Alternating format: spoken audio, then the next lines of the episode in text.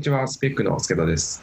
アシスタントの渡辺徹です。このポッドキャストは事業、デジタル、ディレクションのキーワードで事業主を目指すチームスペックの代表、助田正樹とフリーランスのウェブディレクター、渡辺徹がセッションする最新デジタル業界系ポッドキャストです。本日のゲストは株式会社ナイン代表、渋谷太郎さんです。渋谷太郎さん、静岡県出身の現在45歳。2000年に株式会社 IMJ に入社し、インターネット黎明期からプロデューサー、ディレクターとして企業のデジタルマーケティングとクリエイティブ活動を支援。ウェブインテグレーション事業部長などを経て、2013年に株式会社ナインを設立。まちづくりとデザインの会社として、現在東京と静岡、焼津の2拠点を往復し、精力的に活動されています。本日はそんな渋谷太郎さんにお越しいただきました。渋谷さんよろしくお願いします。よろしくお願いします。渋谷です。お願いします。えっと、渋谷さんは、渡辺が2015年に個人事業主のウェブディレクターになった時から5年前からずっとお世話になっていて、5年間の間、案件は途切れることなくお仕事を いただいているというところまで非常にお世話になっているんですが、渋谷さんのやられている、こう、いろいろなえ活動ですね。今日はこの機会にいろいろとお話を聞ければと思っております。はい渋谷さんは、今でもディレクター、プロデューサー実務ってされてるんですか？あめちゃめちゃやってますね。あ、構成作ったりとか。やってますね。もう、制作の進行管理もやってます。あ、そうなんです。うんババックログでチケット切ったりもするんですね。あめちゃめちゃしてます。ああ、そうなんですね。まあ、あの会社としてそれが正しいかどうかはあれなんですけど、ああ、はいいやいや。やってますね。今、そのナインは、スタッフは何名ぐらいいらっしゃるんですか？今はいろいろ、まあ、アルバイトの方とかも含めて、うん今、7、8人くらいですかね。おお、そうなんですね。うん。で、今お住まいは東京ですけれども、と静岡の焼津の拠点ですね。はいはいはい。には、週何日とかはいたりするんですか？そうですね。基本はまあ東京に住んで東京で働いてて、まあ週に1回くらいのペースで、コロナになる前はそれくらいではいはい。行ってたんですけど、まあコロナになってちょっとこう、2、3ヶ月あまり行けずってなって、うん、まあそうですよね。最近またちょっと行き、行けるようになったかなと思ったら、またちょっとそう行ですよね。きづらいっていうような感じですね、今。うん。うんはいなんか最初なんで焼津なのかなと思ったんですけど、はいさん焼津出身なんですよね。そうなんです。焼津市で生まれて、実家は今も焼津にあるんで、はい。うんホームベース焼津という拠点を作られたんですよね。そうですね。えっ、と、まあ2年くらい前なんですが、まあうちの会社の営業所というか支社というか、うん。として、えっとどっかに拠点を作ろうとしてるときに、うんえーその今の焼津の駅前の商店街の中にこう、空いてる店舗というか古民家があったので、うん。うん。まあそこを使わせてもらうってことで、ホームベース焼津って名前の。拠点にして、で、基本的にはまあうちのオフィスなんですけど、うんあの、コワーキングスペースみたいな感じにも使ってもらうようにしていて、うん。うん。はいうん。なんで、まあイベントたまにやったりとか、うん。えっ、と、まあオフィス、いろんな人が焼津に来た時にちょっとこう仕事する場所として使ってもらったりとか、なんかそんな感じでやってます。うん。うん。みんなの遊び場プロジェクト。はい。っていうのはどういうことをされたんですか？これは、えっ、と、まあ商店街の、まあ道路のところにこう人工芝をバーッと敷き詰めて、で基本的にはまあ子供がこう自由に遊べるような空間を作ろうっていうイベントなんですけど、うん。うん。うん。なんでそこで、あの、まあ本当に人工芝引いて、もちろん車は止めてて、うん。で、こうなんですかね、段ボールのでっかい積み木みたいのを作ったりとかう、ん。うん。うん。こうなんかでっかいチョークボードにみんなで絵を描こうとか。なんかそういうこう、ちょっと創作意欲を沸かせるようなイベントがいいよねっていうことで。今までね、3回やって、うん。うん。本当は5月にやる予定だったんですけど、まあいろいろあってやっぱ、うん。一回ちょっと、はい、一回やめようみたいになって、おーまあなんかそんなこともやって、割とね、結構人が来るんですよね。そうですね。写真拝見してると、すごい賑わいですようね。ん、うん。あとは、焼津音泊との、あ、音楽自体はあの僕らがやってるわけじゃないんですけど、はいあの、別の会社さんというか団体さんがやってると思うんですけど、うんその中の一個のイベントというか、なるほど、なはいるほ。そこにこう加わるような形で、あの、聞き酒イベントをやったりとか、ど。いいですね。なんかや焼津のおつまみに舌鼓、地酒と一緒に楽しむ一夜。おーあー惹かれますね。かつお昆布とかあるんですね。いろいろ、へそ。の味噌煮。ああ、これはお酒吸いますね。へえ。あの焼津にはその磯自慢というあの日本酒があって、うんでそれが割と全国的に人気のあるお酒だったりするんですけど、うん、まあ、静岡自体が割とこう酒のいい場所らしくて、なんでそう利き酒イベントそれの時ともう1回くらい別の時でもやったんですけど、うん、うんまあ、これもやっぱ人が結構来るんですよね。うーん。丸2年ぐらいやられていくうちに、地元との関係性を強くしていったって感じなんですかね。そうっすね。でもね、割と最初からすごい受け入れてもらってた感じはして、ああ、そうなんですね。ああいいっすなんかこういう商店街でなんか外から人が来るとこうなんか対立しちゃうみたいな話とかってよく聞くじゃないですか。東京から来て、好き勝手しやがってみたいなイメージがなんかありますね。そうですね。はいでまあそれもあるのかもしれないですけど僕の時はすごいこうなんかどんどんやれみたいな感じで応援してくれてうんうんうん。まあそれもあってこう割といい関係にさせてもらってる感じですね。うんうんうんうん。やっぱそれすごい渋谷さんのお人柄がゆえにあるのかなとも思いますね。うん。も うなんかやっぱすごいソフトな感じなので ソフソフトに見え見えてでも結構行動はああのアグレッシブだなっていうとこがあって。確かに。怒る怒る人なんですか？え怒る怒るかってことですか？いやもうめっちゃ怒ってます。あの。そうなんですか？もう。はい。イメージがわかんないですけど、やっぱ、まあまあ。ね、全然、あるうん、全然怒り、おうん、怒りますね。やっぱりそうなんですよね。あの、うんパッションはめちゃくちゃあるなと思います。へあーの、そのさっきのホームベースも僕、その最初に作りますよっていう時ちょっと遊びに行かせてもらった時に、完全に廃墟なんですよ、そこ。だって、これどうするんですかって言ったら、あの、なんかし知り合いとかと協力しながら、基本 DIY で作るっておっしゃってて、うん。めちゃくちゃアグレッシブじゃないですか。解体とかもやってましたよね。そうですね。解体は初めてのそういう建物、建物というか壁とか天井とかの剥がすやつやったんですけど、うんもうめちゃめちゃ大変でしたね。そうですよね。そうなんですね。最初は面白かったですけど、やっぱしんどい作業ですね、あれはう。んうんうんうん。ナインさんとかホームベースさんに関わるスタッフって結構若い方多いですよね。20代。そうですねう。んそうですね。うん、20代後半くらいが多いですかね。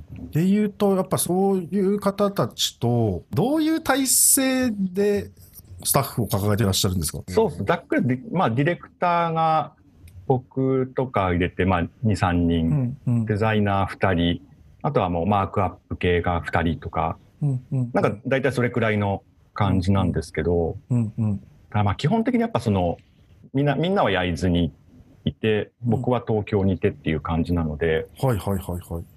あのコロナの前からもう基本そういう感じだったんですよね。うんうんうんうんだからそのリモートというか、なんか離れて仕事をするっていうことはすごくこう、もう日常的にうんうんうんうんうん。やってはいたんですけど、うんうん。うん、効率的にこうね、ウェブ会議とかで効率的に進めるとかっていうのは割と慣れてたんですけど、うん。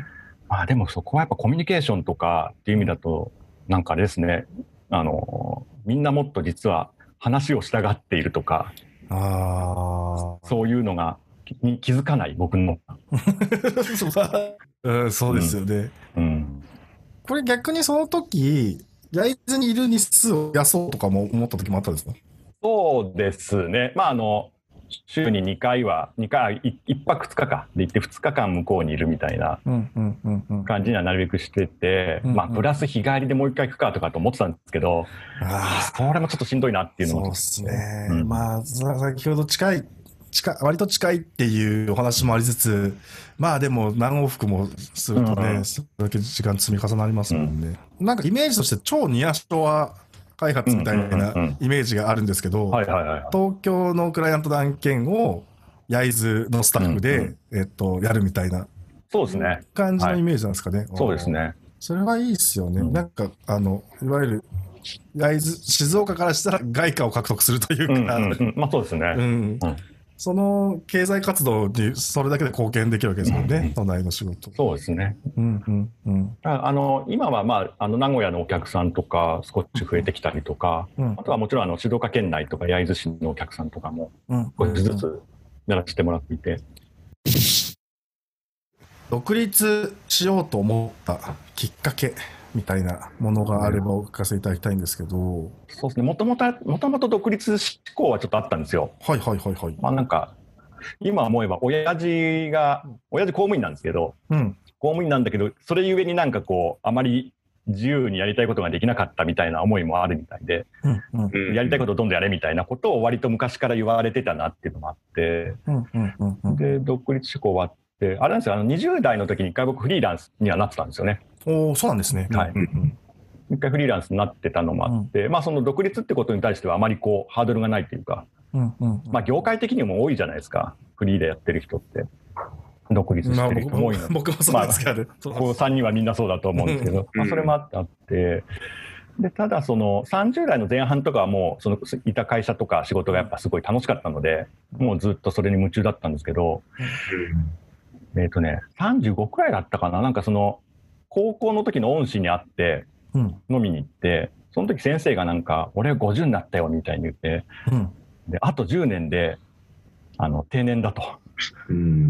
で教師生活をどうやって終えるかを考え始めたみたいな話をその飲んだ時にしてて、でこうまあ自分もそのなんかこう終わりというか期限というものをちょっと意識したというか。うーんで一回もう一回やりたいことちょっと何だったかなみたいなやつをちょっと考え始めて。うんうんうんうん。そうなんです。でまあ街づくりとかこうまあ事業づくりみたいなやつを昔からやりたかったので。うんうんまあだったら一回こう計画も何もないけど 一回やってみようみたいな感じで うん。37ですかねぐらいの時に独立したんですよあね。ー。うん確かに。もちろん、えっと、そう決められてからあのいいろいろとこう計画されたと思うんですけどすごくこう行動が早いなっていう感じはしますね。いやー全然っすよ全然。あそうなんですうね。ん、もう焦りしかないです。もっと早くやんなきゃみたいあなー。でもそういうお話も前聞きましたね。うんこのやっぱりもっと街づくりの方の活動の比重増やしたいけど、うんうんうんまあ先ほどもおっしゃったようにいわゆる制作進行の時間がを取んなきゃいけないとか、それだけができる立場でもないっていうジレンマがあるんだろうなと思ってました。でいうとやっぱりこうメメンバーの方が増えてきてそこら辺の社長業っていうところであったりとかもともとやりたかった街づくりみたいなの事業に時間を割けるようになってきた感じなんですかね？えーっとですね、う社長業がで、社長業ができてないですかね。もっとちゃんとやんなきゃなんですけど、現場のことを、まあ好きなのもあって、こう自分でやっちゃったり、うんうん。さっき言ったメンバーはもっといろいろ話をしたいとか、うんうんうんあの、こう未来のこととか一緒に話したいみたいな、もしかしたらあるんだろうなと思いながら、そういう話もせず、うん。あの、しかもやっぱリモートになるとそういう雑談が減るじゃないですか。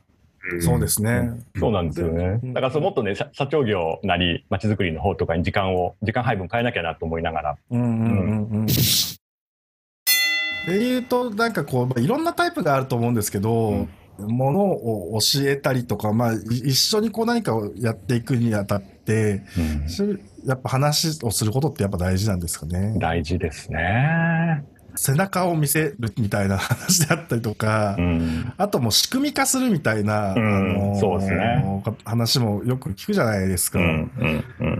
まあ人によるなと思うんですけど、うん。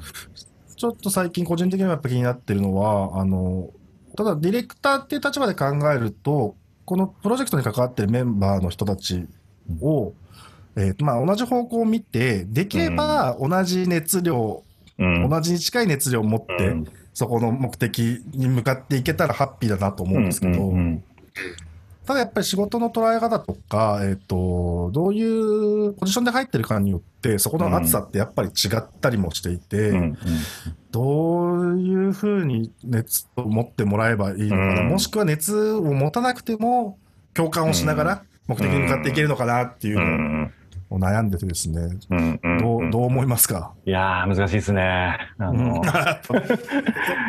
永遠のテーマなんですがね、あれ。そうっすね。まあよ、よくある話ですけど、その、任せるっていうのはやっぱ大事なんだろうなっていうのはすごく思うんですけど、うんうんうんうんうん。まあ、どうしても自分でやりがちだったりするとこもあるんですけど、うんまあ、もうここの、ここは任せたって言ってちゃんとこうんう、確に任せるってことが一個大事なんだろうなと思うんですよね。うんうんうんうんうんうんうん。だから、うん。渋谷さんすごいなと思ったのは、まあ、わかんないです。見えないところでしたかもしれないですけど、うん。結構任せてましたよね。うん。ここ心配にならないのかなっていうところを割と あの任してて、うん。で多分それってもうまずいことになったらもう自分がこう出てってあのまとめるからうん。そこまでは大きな気持ちで任せておこうっていうような気持ちでいや任されてたんじゃないかなと思うんですけど、うんうんうんうん。これで合ってますか？いやまあそうっすね、まあ、あとはもう状況的にこう任せざるを得ないみたいなところもまああったとは思うんですけど、うんうんうん。まあその彼自身が割とこううん。あの突っ走るというか、はいはいはいはい。まあ、よく言えばこう自走するタイプなので、うんうんうんうんまあ、そこはこう、うん、止まることはないだろうなと思ってその細かく見なくても、うんうんううん。んああ、確かにそうですね。なんかあれば言ってくるしうんうんうんうんうん。止まっちゃうことが一番リスクですよね、そういうね。そうですねああ。止まってたりとか困ってたりするんだけどそれがこっちに上がってこないってなっちゃうと、うんうんうんえそれもっと早く言ってくれればみたいなのが、あるので。ああ、なるほどですね。で、そういうふうに、その、任せていいるとか、なんか本当に困った時は相談できるみたいな関係性が作れれば、もしいざ何か一緒に何かやっていきましょう。まず会社を良くしていきましょうみたいな時に、うんうんうん共感してもらいやすいよねっていう感じなんですかそうですね。まあでもできてないっすよ、私も。もっと任せなきゃなと思う時もありますし、一方でそのなんなんですかね任せるってなるとちょっとこう言い方変えると放置というかうん。見てくれてないみたいな関係になっちゃうと良くないじゃないですか。でも多分そう今場所も離れてリモートも進んでたからちょっとそういう関係になっちゃってるかもなって思う時もあります。効率的に目の前のことを進めるにはいいんですけど、うんうんううんんあとなんかもう見てるよとか信頼してるよとかってうんうん、直接的に伝えるのって照れるじゃないですか。そうなんですよね。俺も言われ めっちゃもう言われますそれも。なんであのそうですね、ん伝わりづらいんだなっていうのをうんうん前提としてありますね。あ渋谷さんが45歳ではい5年後に50歳を迎えられるということですけど、恐ろしい。5年後には、うんもう会社のお話でもいいですしそのじご自身のお仕事の話でもいいですけどうん5年後どんどうなっていたいですか？2025年ですけど。すごいですね。一個は今その焼津の商店街の中でそのホームベースっていうものを作ってこうとそこを盛り上げようとしているので、まあその焼津の商店街がこうなんか注目されるエリアになってたらいいなっていうそういうようにしたいなっていうのは一個ありますね、その焼津っていうくくりで言うと。うんうんうん。うん。まあもともとそのデザインとかとウェブとかっていう仕事をしながらその商店街にいるのでやっぱそういうなんかクリエイティブな人にもっともっとこう集まってほしいというかうんうんでそういう人が集まってきてその人たちが商店街でいろいろこう商売始めたりとかうんうん。コンテンツ生み出したりっていうことをやってほしいなと思っていて、うんうんうん。まあ、そういう意味でこうなんですかね静岡のクリエイターが注目するエリアが焼津の商店街みたいになってたらちょっといいなとは思うんですよね。うんうんうん確かにその焼津のね町自体は寂しい側面もありますけどなんかすごくなんかクリエイティブを刺激されるような環境でもあるなと思いました、うんうん。海が近いですもんね何より。そうですね。もうすぐ海だし、そのある意味こう、昔から港町として栄えたところなので、うんうんこうカルチャーはあるんですよね。ああ確かに、うん。うん。あなんかシャツとかありましたよね。魚菓子シャツ。あそうですね。大返しシャツっていうちょっとこう、ものがあったり、だからまあ漁師町としてのカルチャーみたいなものが残ってたりするので、うん。うん。なんか面白いエリアだろうなと思うんですよね。うんうん。僕、焼津ってまだ多分行ったことないかもしれないんですけど、はい。焼津の商店街ってどんな感じなんですか？焼津の商店街はですね、商店街いくつかあるんですけど、僕が活動してるというか、拠点があるのは、焼津の駅前にある駅前通り商店街っていうところで、まあ、そこはやっぱこう、どうしてもシャッターが閉まってしまってるところはやっぱ多いなっていう感じですね。なので、こう、人もそんなに歩いてないですし、うん。うん。で、ただこう、近くに駅とか塾とかがあるので、車だけはこう、そこそこ通ってるけど、通り抜けちゃうとか、なんかそういうのもあったりして。それってなんかあれなんですか？その、焼津の人人口が減っちゃってるからそうなっちゃってるんですか？えっとですね、人口自体ちょっと減ってるんですけど、それでも14万人くらいいて、焼津市っていうのが。だからあれですね、その、まあ、いわゆるこう郊外の方にうん。市の中心地がどんどん移っちゃってるというか、ような感じで。人は焼津駅も1日乗降者数で1万人くらいいたりとか、市役所の庁舎もあるし、高校もあるのに、周りに人は来てるんですけど、商店街にコンテンツがないんですよね。コンテンツとかこう、マッチするサービスがやっぱまだ少なくて。うん。うん。なので、こう、スルーされてしまうというか。生活をするのにはショッピングモールで十分っていうことなんですかね。そうですね。あ逆にこうスーパーとか八百屋さんとかもなくて今八百屋さんが一個やっぱこの前閉じちゃったりしていて、うんうんうんだからこう生活に必要なものもだんだんなくなってきちゃってるし、うんそういう高校生とか若い人たちがこう来たくなるようなお店とかもやっぱまだまだなくて、うんうんっていうような状態ですかね。うんそうですよね。フランスがこう観光地なんですかね。えーっとですね、そうですね、観光要素もちょっとありますね。あの、一番大きいのはまあ水産業とかはい製造業とかなんですけど、あの、焼津魚センターという市場っぽい観光客向けのやつがあるんですけど、まあそれもちょっとやっぱこう、だんだんこう陰りがあるというか、うん。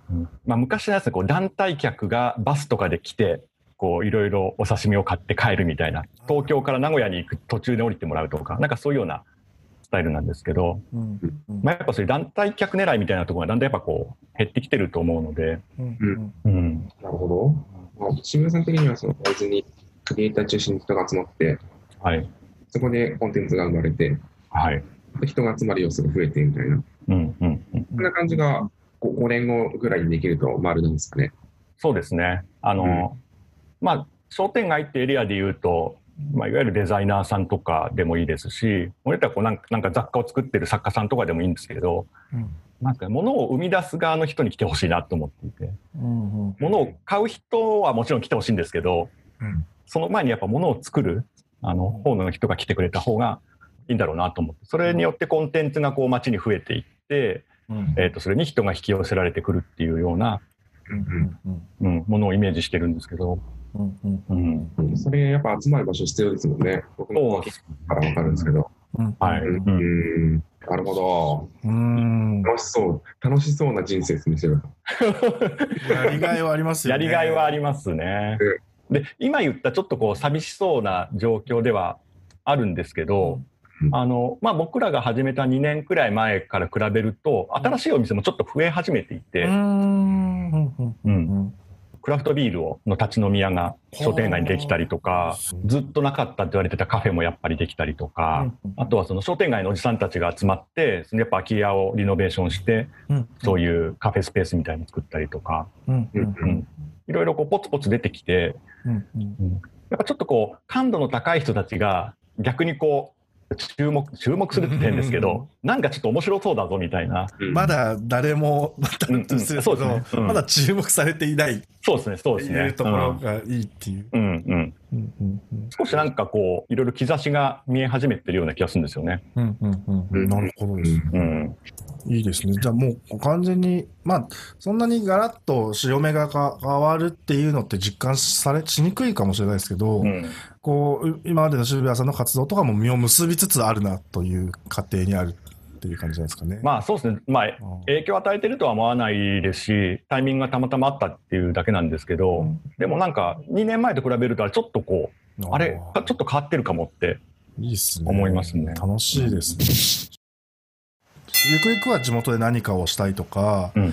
えーまあ、特にこの、とポッドキャスターと、えっ、と、ウェブ業界、デジタル業界のお仕事をされている方が聞いていることが多いと思うので、うんそういった方が、えっ、と、自分の今までの仕事の経験とかを活かして、地元で何かしたいよ。うんうんそれこそなんか地元の、あえっ、と、デザイン会社を作りたいようなのか、はいはいはい。えー渋谷さんがやられてるような、こう、東京の仕事を地方で受けて、うんことできるのかなとか、あ単純に街づくりとかですよね。うんうんあの、やってるような、もうその、寂しい地元の商店街を盛り上げたいんだ、みたいなうん。ことを思ってる方に対して、渋谷さんのご経験から、まず何をしたらいいと思いますかみたいなアドバイスはありますか？まず何をしたらいいか。なんか一個その、何か始めるなら、やっぱ思い入れのある場所うん、うん、うん、で小さく何かを始めるうべきかなと思っていて、うん、うん、うん、うん、その、まあ僕はそのやっぱ焼津がふるさとなので、うん、うん、あの、一生懸命、ちょっと苦しくても一生懸命やりますし、うん。それをこう、なんですかね、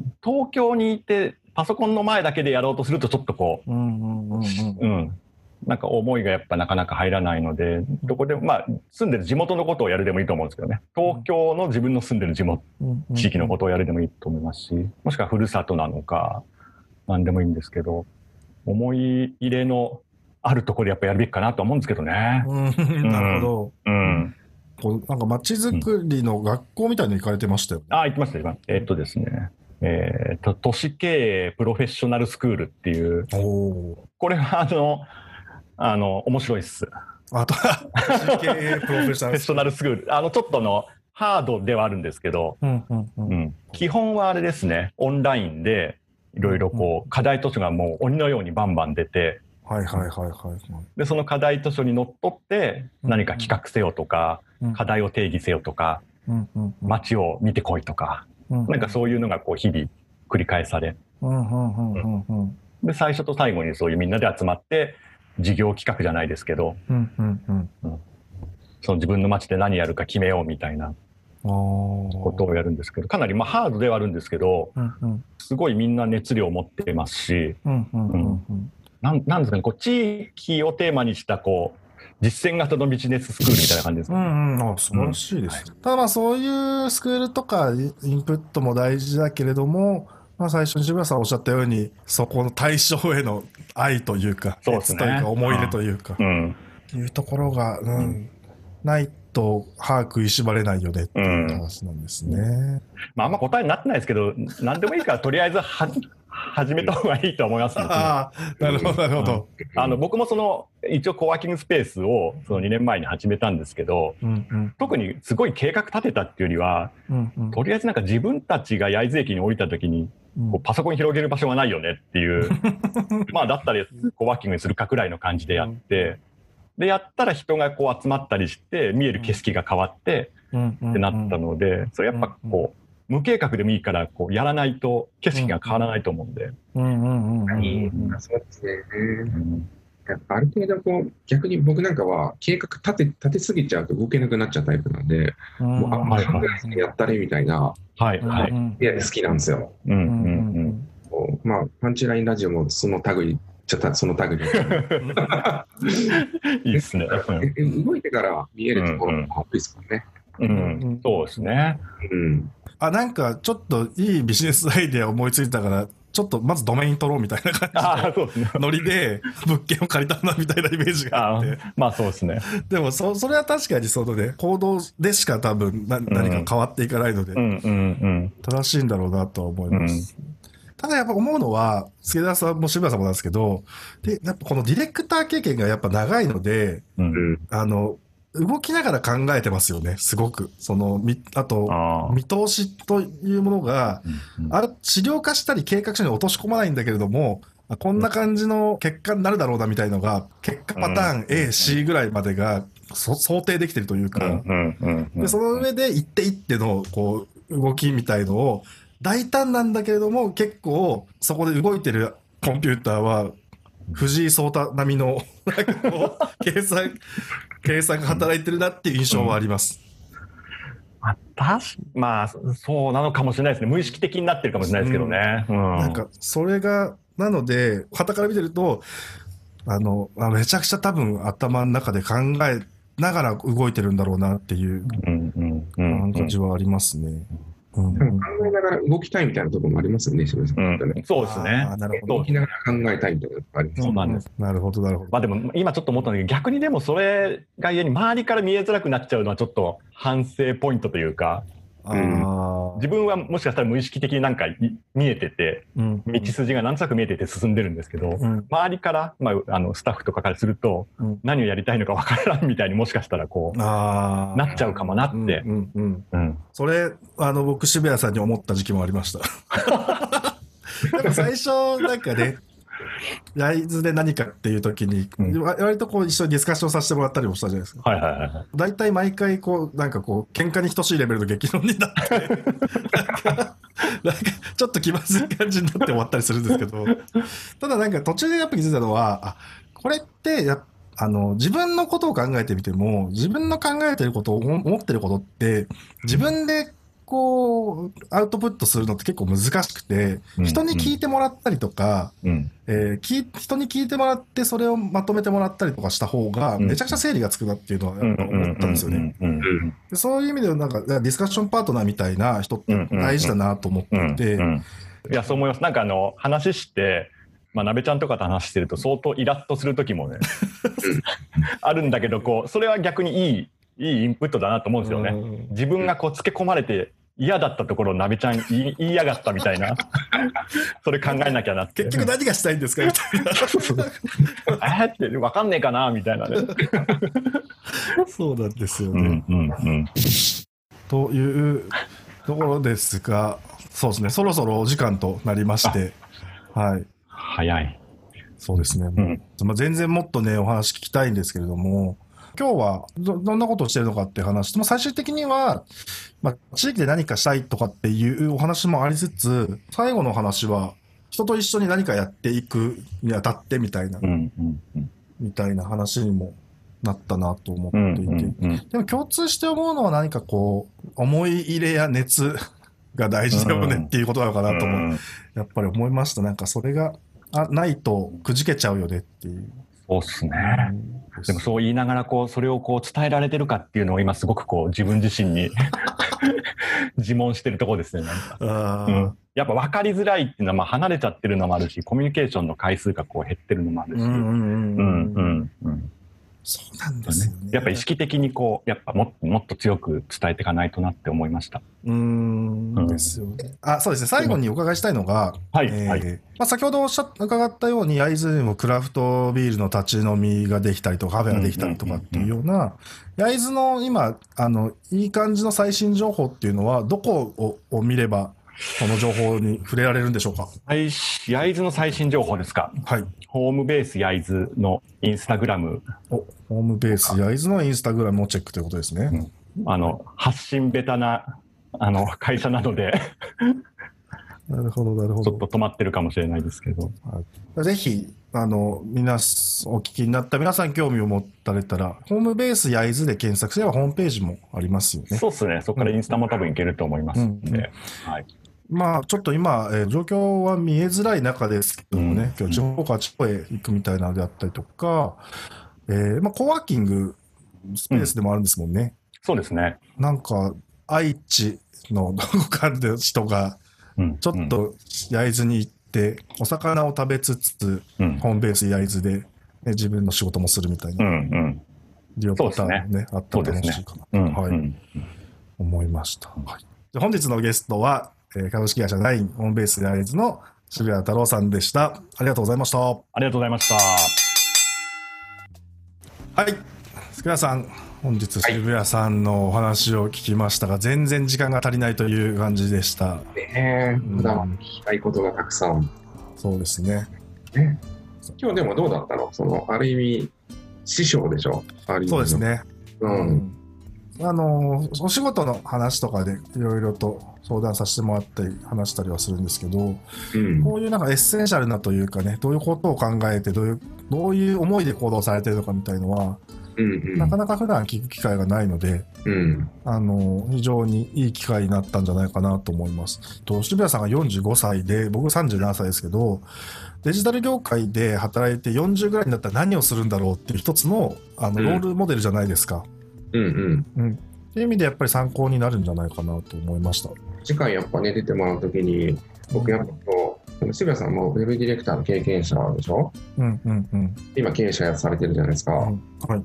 で、僕も同じキャリア辿ってるから、やっぱそのディレクターの時の経験が、えっと経経営者として活かせる面とか、多くあるあると思うんですよね。んうん次回そういうのを聞いてみたいなと思いました。そうですね。うんディレクそうあのディレクターの仕事も全然今もしているっておっしゃってたので、ね現役だってね、おっしゃってましたねこ。れなのでそうですよねそのディレクターに軸足がありつつ他のこともやってるよっていうか方々のを集めていろんなお話を聞けたら面白いですよね。そう、多分ね、僕もウェブディレクターの価値っていうのをうんうん、絶対あるから、ああこれそうですね最。大化していきたいなとちょっと思った。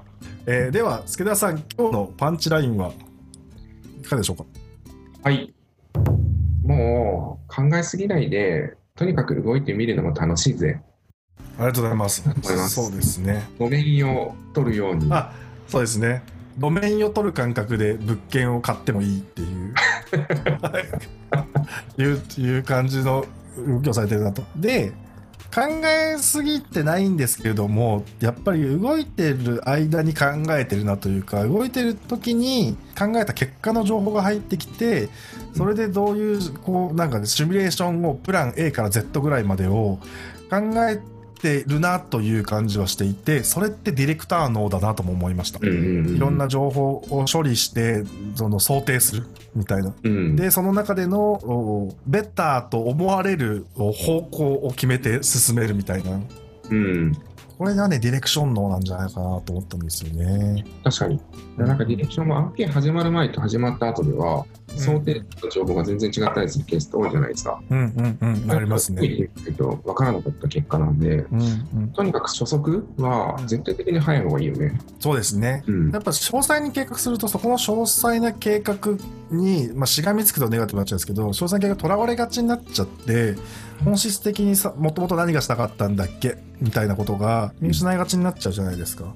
うん。っていう意味ではやっぱこうね計画って変わっていくもん前提なんでそんな細かく作んないで、とにかく行動した結果の情報を得て動いていこうっていう感じなんですかね。今後も本当に小さく、えー始める、早く始める、欲しくて、いろいろやっていきたいと思った44歳の今日です。あそうですね。助田さんあの44歳のお誕生日に収録。はい。今後もでも本当に思いました。本当に、はい責めないとダメですね。40代人生一生勉強だというふうにですね。思ってます。40代の皆さん頑張りましょ頑張りましょう。30代も頑張りましょう。40代も頑張りましょう。いや、20代も頑張るです。う。はい。ありがとうございました。はい。じゃあお相手は渡辺徹と、はい、ステークの助田でした。ありがとうございます